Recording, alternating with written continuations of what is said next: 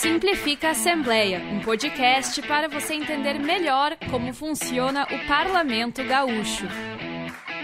Olá, estamos no ar com mais um episódio do podcast Simplifica Assembleia. Meu nome é Christian Costa e comigo minha colega Victoria Urbani. Fala, Vicky.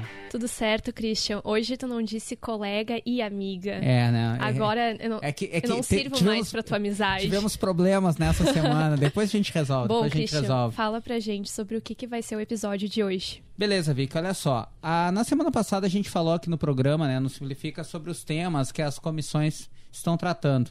A gente sabe que o processo legislativo ele passa pelas comissões primeiro e depois os assuntos acabam indo para o plenário. Então, Christian, hoje a gente vai destacar os primeiros projetos do ano que foram votados pelo Parlamento Gaúcho e também os primeiros projetos enviados pelo Executivo em regime de urgência. Pois é, regime de urgência. Esse é um dos temas do nosso programa. Então, o que, que a gente pode resumir aqui? Ó? O governo enviou nesse início de ano, né, 2024, dois projetos para serem apreciados aqui pelos deputados estaduais e eles vão ser votados com urgência. Antes de ir adiante, né, Vi, que a gente vai uhum. relembrar que condição é essa, o que, que significa regime de urgência. É exatamente isso, né, que o nosso intrépido repórter João Chagas foi às ruas para descobrir o que, que significa, o que, que as pessoas entendem por regime de urgência e se elas sabem o significado desse termo legislativo. Vamos lá então. Quase nada. Nada. Não seria alguma coisa que tem que ser resolvida agora? Não passa nada na minha cabeça. Eu realmente não sei o que significa regime de urgência.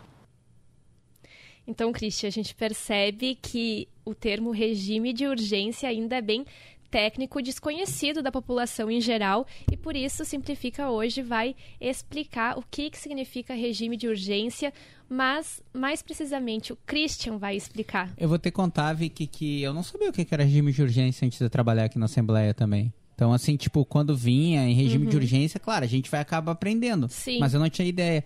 E teve alguns depoimentos bem legais também, que acabaram não indo ao ar, de pessoas que falaram sobre alguns problemas é pontuais da sociedade como sendo urgentes. Porque é o que elas entendem, né? e... né? Interpretam como se fosse um, uma, coisa, coisa urgente uhum. para resolver. E não deixam de ter certa razão, né? Mas o termo legislativo aqui é outra coisa. Então aqui é a Vic vai, eu vou pegar e vou tomar o, o no roteiro tá Vic, mas eu vou falar essa parte aqui. Então são dois projetos, né, que entraram em regime de urgência. Tu, tá sendo, tu estás fazendo interrupting. O que, que é isso? Quando um homem interrompe uma mulher, ah, você está me silenciando, tá? Beleza. Continua. Então tá, vamos lá. Um deles é o número 22 de 2024, que altera leis relacionadas ao ICMS e o outro 23 de 2024. Ele propõe o reajuste do subsídio mensal dos professores da rede estadual em 3,62%, a contar a partir retroativo, né? Uhum. A partir de 1 de janeiro de 2024.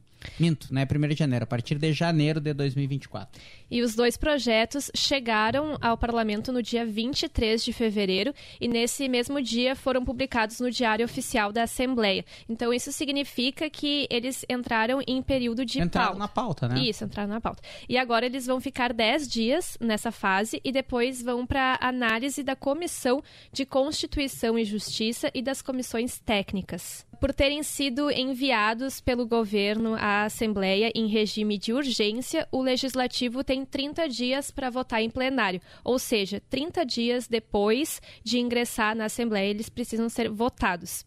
Isso significa que esses projetos têm o que se chama de prazo fatal. Esse prazo é dia 23 de março. Então essa é a grande diferença, né? Em resumo, eles são apreciados e votados muito mais. É, a, o processo deles é muito mais rápido. Geralmente os projetos demoram anos, meses, meses, anos, na verdade.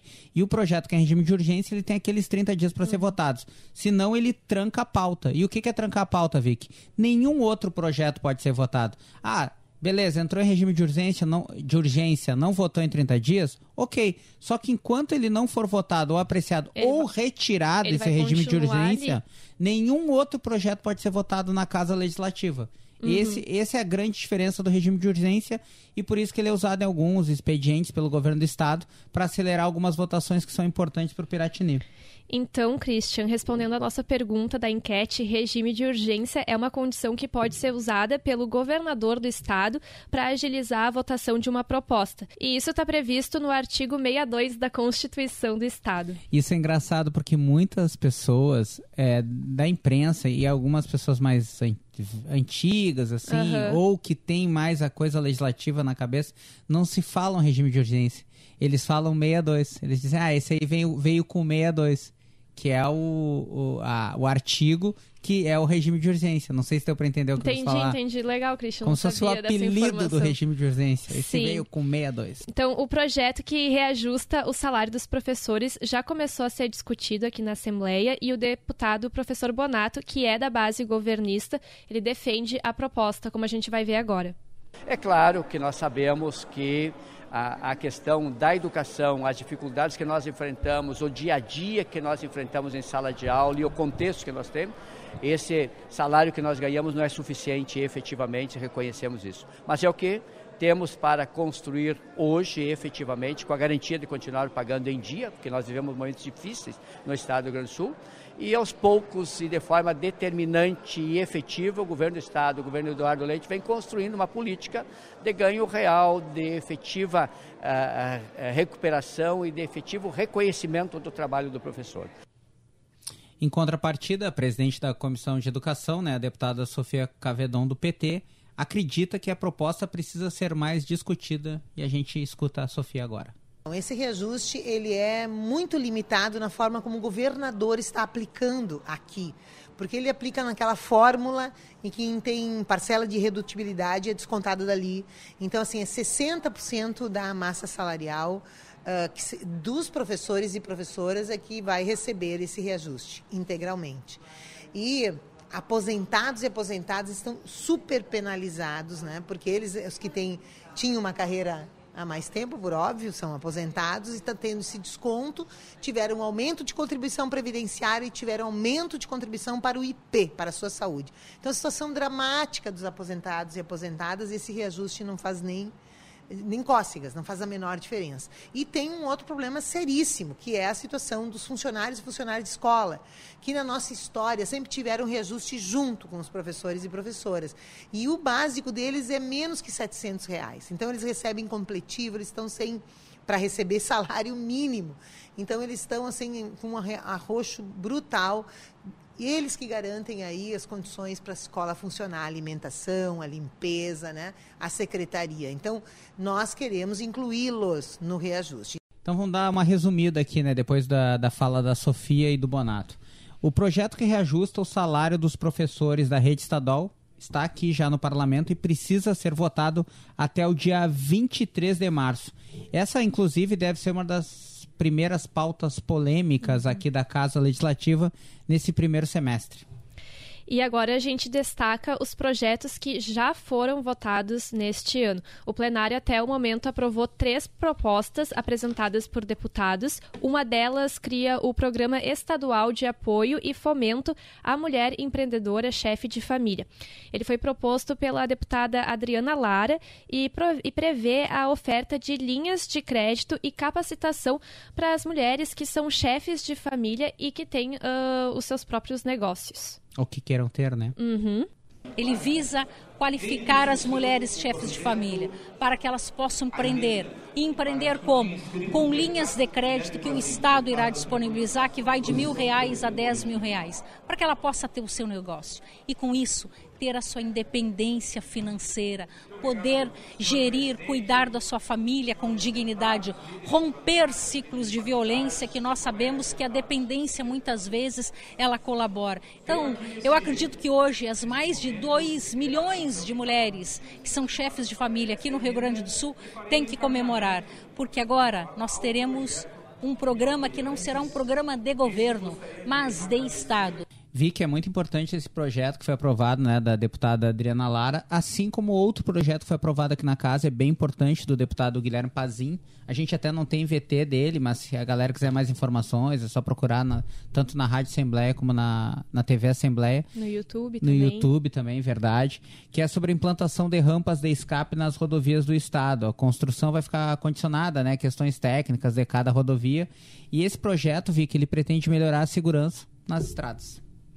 E os parlamentares aprovaram na segunda sessão do ano, com ordem do dia, o projeto do deputado Gustavo Victorino, estendendo às pessoas transplantadas os mesmos direitos garantidos às pessoas com deficiência. O parlamentar ressaltou que a pauta ultrapassa os campos ideológicos e atende uma demanda dos transplantados e das entidades que os representam. A aprovação da equiparação dos transplantados com os portadores de deficiência física é uma necessidade que o Brasil deve a essas pessoas. O transplantado, ele vai para o resto da vida tomar imunossupressores, vai tomar antibióticos para enfrentar infecções oportunistas, vai tomar medicação contra a rejeição, ele terá dificuldades, em alguns casos, dificuldades motoras. Essas pessoas precisam ser respeitadas, precisam ter dignidade. Eu acho que esses três projetos mostram bem a importância do, da Assembleia, né? São projetos parlamentares, um para as mulheres, outros para os transplantados e, outros que, e outro que busca né, a segurança nas Nas estradas. estradas. Porque qual é o papel da, do- dos deputados estaduais? Fiscalizar, mas também propor alternativas que melhorem a sociedade. E esses três projetos se encaixam bem nisso, né? De alternativas, né? De projetos de lei, né? Que visam melhorar as pessoas aqui, dois grupos específicos, a segurança nas estradas que abrange todo mundo. E na próxima semana, vi que a sessão que vai ser híbrida não tem previsão de votação. No dia 12 de março, vi que, inclusive, o plenário deve apreciar outros quatro projetos de deputados estaduais. A ordem do dia pode ser conferida no site da Assembleia Legislativa. Christian, infelizmente a gente vai chegando ao fim desse episódio. Ah, a gente se despede de vocês e, agrade- e agradecemos a nossa equipe que faz o programa junto com a gente. Pode falar, Christian. Na direção de imagens, Fernando Loureiro. Na operação de câmera, Josimar Silva. Na operação e edição de áudio, Luciano Pinheiro. E na edição de vídeo, Fabrício Kauterman. Obrigado pela escuta de vocês até aqui. Aquele abraço. Este foi o podcast Simplifica Assembleia, uma produção da Rádio Assembleia Legislativa do Rio Grande do Sul.